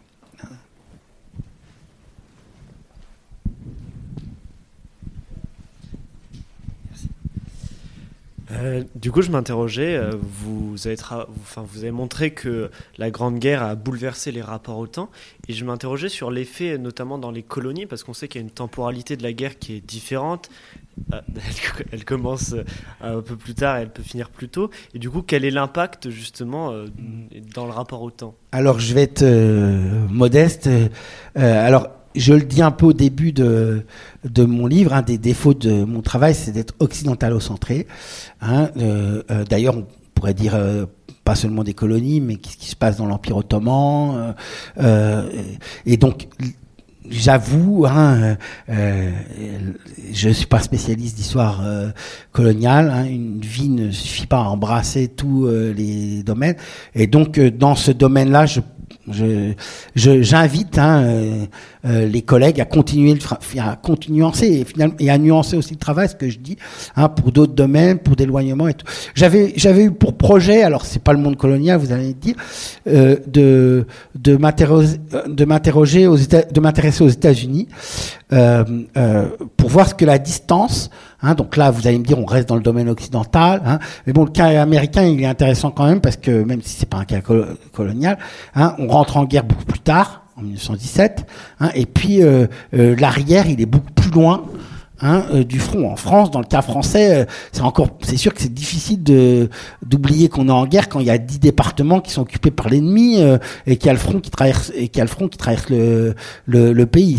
Alors que finalement, est-ce que le temps de guerre, hein, il est, votre question, est tout à fait pertinente. Moi, je me la suis posée pour les États-Unis, mais effectivement, on peut se la poser aussi euh, tout à fait pour les pour les pour les pour les, mondes coloniaux. C'est une question tout à fait pertinente. Hein. Et le lien entre la distance euh, à la guerre. Et la manière dont on vit le temps, le, temps de guerre, à mon avis, c'est un élément central. Hein, mais malheureusement, j'ai pas eu le temps dans ce livre. Euh, non, puis il y a une limite euh, pour les peuples colonisés qui est le manque de sources. Hein. Aussi, il y a aussi ça. y a aussi pour toutes ces questions. Mais bon, après des objets, par exemple, par exemple, il y a, d'autres sources qu'on pourrait qu'on pourrait mobiliser. Très, très, extrêmement peu de témoignages de soldats coloniaux à proprement parler. Mais bon, par exemple, il y a eu un ouvrage, euh, il y, a, eu un ouvrage récent de Albin Binsa, qui est ethnologue sur les révoltes en Nouvelle-Calédonie, par exemple, hein, euh, les sanglots de l'aigle pêcheur. Donc, euh, donc là, on pourrait aussi s'intéresser hein, finalement à cette question de de, du, refus de guerre sous l'angle sous l'angle finalement du refus d'entrer dans un dans un temps de guerre qui est imposé avec euh, euh, euh, de, la, de la part des, des, peuples. Mais bon, ça, ça reste pour moi, en tout cas, du domaine de l'hypothèse, hein, qu'il faudrait vérifier et, travailler. On ne peut pas être spécialiste de tout après. Hein, c'est sûr que voilà. Pardon euh, moi, je, reviens sur la, fameuse montre bracelet avec une, question qui est peut-être un peu bassement matérielle, mais euh, les combattants, elle la, trouve, enfin, la trouvé où cette fameuse montre bracelet? C'est-à-dire, euh, est-ce qu'ils allaient l'acheter par exemple au cours d'une permission en ville? Est-ce que la famille leur l'a envoyé Est-ce qu'il y, avait, est qu'il y avait des modèles qui étaient proposés? Alors dans ce que j'appelle le, le, foyer du soldat, ça, si je me réfère plutôt par rapport à ce qui se passe pendant la Seconde Guerre mondiale avec les PX, mm. où les, les, les, soldats peuvent avoir accès à, des montres standards euh, de l'armée, ou euh, dans les années 50-60 avec ce qui se passe pour l'armée française, où on trouve tout un tas de bric-à-brac pour le, le, combattant dans ce qu'on appelle le foyer du soldat. Quoi. Voilà. Ah, Ouais, tu pourras répondre aussi, toi. Hein.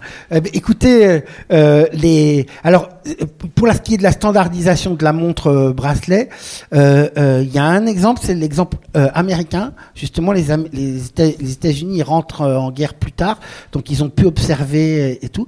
Et donc, j'ai dépouillé aussi aux États-Unis, donc justement cette presse professionnelle, la France horlogère, donc les équivalents américains. Et il y a les, il y a des plans de montres en fait qui, qui circulent donc euh, où les euh, donc euh, les donc euh, les, les, horlogers en fait voilà il y a des il y a les codes et tout ça voilà le bracelet il fait telle largeur etc ce qui permet ensuite d'avoir déjà des bracelets interchangeables et, tout ça. Donc il y a il y a y a une forme de standardisation qui commande. Il n'y a pas encore de, de, de, dans le cas français par exemple il n'y a pas encore de commande de l'armée de montres de montres standardisées. Donc effectivement les soldats déjà il est il est il est il est il, les, demande aux familles. Hein, il les demande aux familles. Euh, euh, et puis bon, déjà, il faut que les, les, les, les fabricants s'adaptent à ce nouveau marché, en fait.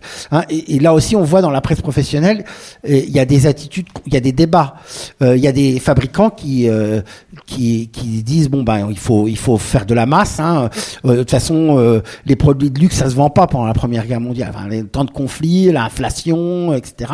Donc, on vend beaucoup moins de montres en or et tout. Bon, il y a quelques profiteurs de guerre qui peuvent continuer à en acheter, mais c'est le marché du bijou, il s'effondre. Hein, donc il faut bien trouver. Et donc ils râlent parce que euh, c'est des montres pas chères, euh, c'est des montres moins précises. Il n'y a pas ce qu'on appelle dans le monde de l'horlogerie toutes les complications hein, qui font le, charme d'une belle montre. Hein, et donc ils traînent un peu ils, traînent un peu des pieds, mais ils s'y mettent. Et donc ils font de la publicité. On voit donc ça devient un objet de consommation courante. Et dans la presse, vous dépouillez si vous dépouillez l'illustration, même dans même dans certains journaux de poilus, euh, dans certains journaux de tranchées, il y a des publicités pour des montres pas chères, euh, etc. Des montres donc toutes les marques, Lip, etc. se mettent finalement à fabriquer de la montre et ils font des modèles avec des noms de guerre. Hein, il y a euh, le voilà le capitaine et tout ça et, et même les grands fabricants s'y mettent. Hein, et le modèle tank de Cartier, il date de 1917. Et il a été fabriqué au départ, après ça devient une montre de luxe, hein, euh, mais il a été fabriqué parce que euh, même un fabricant comme Cartier qui fait de la montre de luxe et tout ça, se met à entre guillemets singer les montres de soldats hein, et il fait une montre qui s'appelle Tank. Quoi. Et, euh, donc du coup on, on progressivement dans la guerre, ben on va trouver finalement des montres très bon marché euh, qu'on va pouvoir acheter un peu n'importe où, hein, et puis des montres qu'on va aller quand même plus cher qu'on va aller chez, acheter chez le bûchetier. Dans mon livre, à la page 141, T'as un, un- un- ouais. pardon, t'as un officier aussi qui en offre à ces deux Voilà, il y en a, il y a, il y a des officiers qui en offrent à leurs caporaux euh, et tout. Ce qui est intéressant, c'est que euh, on voit que c'est plus du tout, euh, c'est plus du tout le l'apanage de, de l'officier.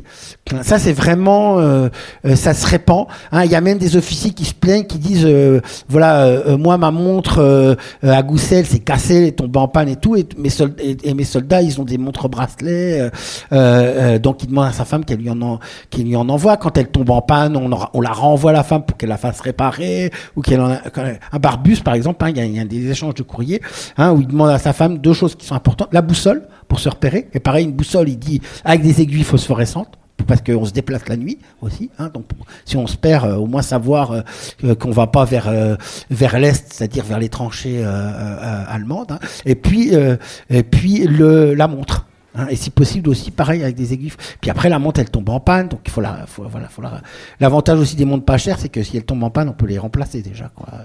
Voilà. Et donc euh, alors après peut-être toi tu peux dire si on en trouve dans les bazars. Voilà, c'est ça. En voilà. fait, il y, a une- il y a une structure commerciale qui est mise en place par l'armée à partir de 1915, qui est itinérante, qui s'appelle euh, dans un premier temps les wagons bazars. Et en fait, euh, c'est des sortes de trains qui transportent des marchandises et qui vont de station en station et les soldats peuvent euh, s'approvisionner.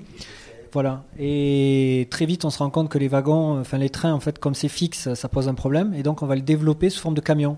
Et donc, entre 1915 et 1918, vous avez des camions bazars qui vont circuler en arrière du front, à des fois 10, 12, 15 km du front. Enfin, quand je dis le front, c'est la première ligne, hein, ils sont au front. euh, Et qui vont pro- proposer essentiellement des produits alimentaires, mais aussi tout un tas de produits euh, de- du quotidien. Alors, bien sûr, des lettres, des, voilà, du, du- du matéri- matériel d'écriture et des montres. Voilà. Donc on les commande généralement. Et il y, a, un reportage photo qui est fait en 1917 où on voit tout un tas de soldats qui sont euh, à l'arrière-front en train de regarder dans des grands bacs qui sont apportés par les, comme un peu les brocanteurs, euh, les espèces de grands bacs qu'ils ont grillagés. Et donc ils sont en train de regarder ce qu'il y a dedans. Et euh, là on voit pas ce qu'il y a, nous la photo, les photos on voit pas ce qu'il y a dedans. Mais il y a à mon avis potentiellement des, des montres. Après peut-être que les coopératives aussi qui sont mises en place dans les années 1900, euh, 1916 qui sont majoritairement alimentaires, mais qui vendent aussi des produits, euh, euh, des vêtements. Donc Nicolas parlait de chaussettes, il y a des gants aussi. Peut-être qu'ils vendent des montres aussi. hein. Les camions bazar, c'est sûr. Hein, Alors théoriquement, hein, parce que dans les faits, les soldats se plaignent toujours qu'il manque des choses. Ce qui est vendu le plus, et c'est comme ça que moi en fait j'y suis tombé dessus, c'est du vin. Les camions bazar vendent énormément de vin, énormément de produits alimentaires euh, du quotidien, quoi. Mais de temps en temps, euh, une fois par mois, ils vendent d'autres produits qui, sont, euh, qui sont utiles à d'autres fins. Pour parler du vin, c'est intéressant justement. Alors Stéphane est un plus grand spécialiste que moi, mais je parlais du psychologue Jean-Maurice Lahaye, et il disait, alors gé- généralement parmi les idées reçues euh, euh, sur la Première Guerre mondiale, notamment qui circulaient chez les pacifistes, hein, c'était qu'on saoulait les soldats euh, euh, avant euh, euh, avant qu'ils partent à l'assaut dans les tranchées.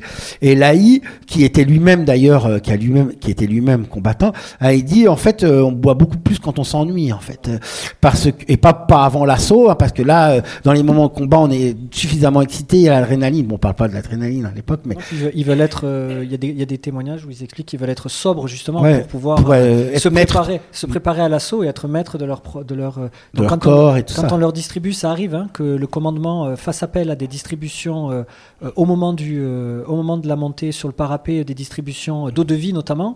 Il y a des soldats qui refusent l'eau de vie, qui la jettent. hein, mais en plus, c'est une eau de vie de très mauvaise très mauvaise qualité et qui préfèrent rester rester Sobre. complètement sobre pour pouvoir justement affronter le feu. quoi. Par contre, voilà, on boit quand on s'ennuie. Par contre, il y a de- énormément, énormément de beuveries au retour de la, de la première ligne. Parce que quand on revient de première ligne, on a un, un pactole, en fait. hein. on a sa paye euh, ordinaire, le solde ordinaire.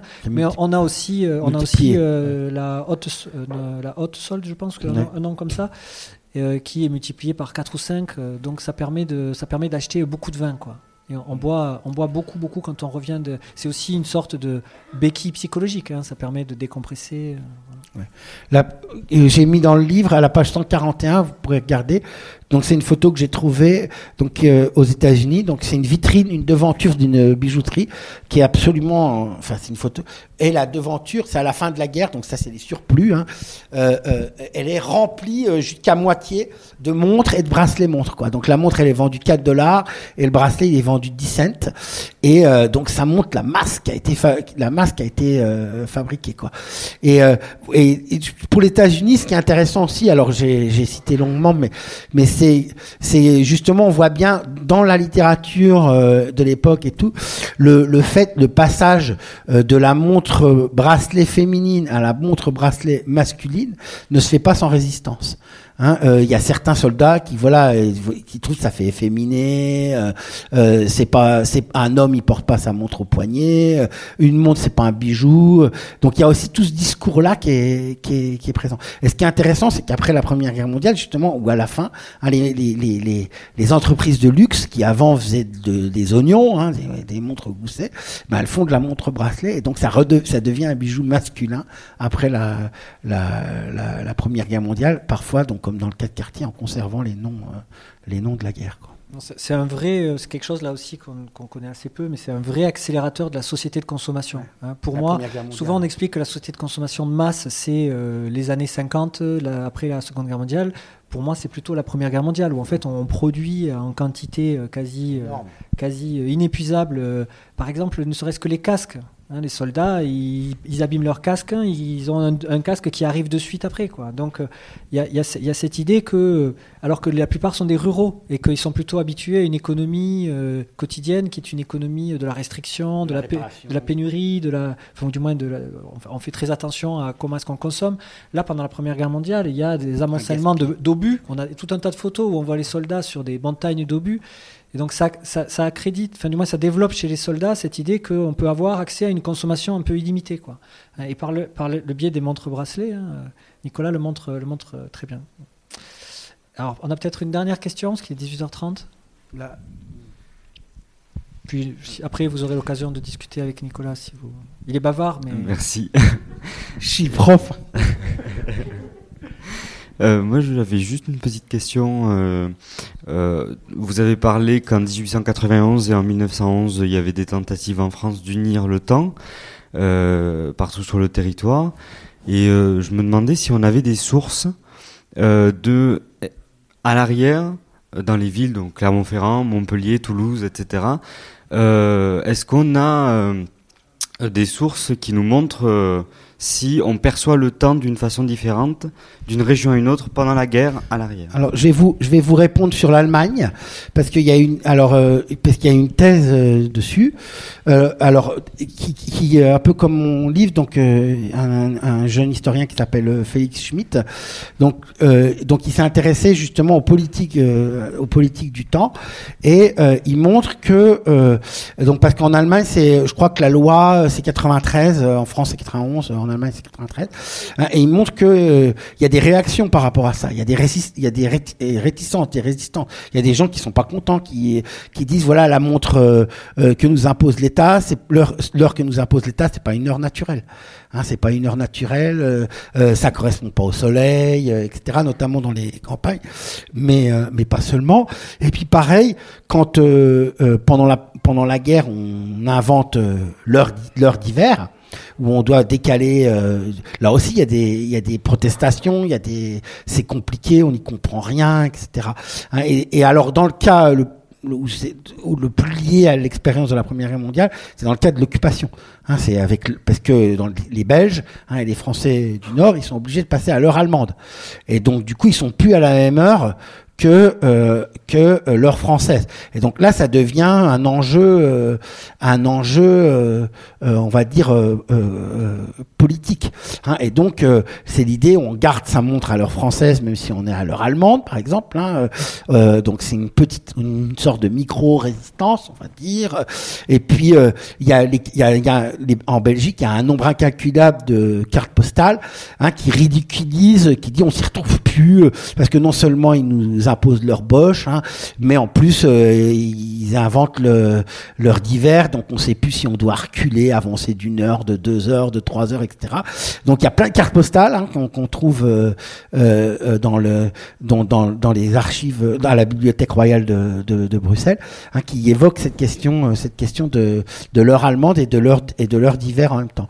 Donc effectivement, ça serait un beau sujet de master, je pense, euh, que euh, de travailler sur au niveau en province, hein, euh, sur comment la loi de 91 puis c'est surtout la loi de 91 hein, parce que bon la loi de 1911 en fait voilà elle change l'heure unifiée c'est 91 la loi de 1911 c'est juste le fait de dire que voilà c'est plus l'heure de Paris mais c'est l'heure de Greenwich.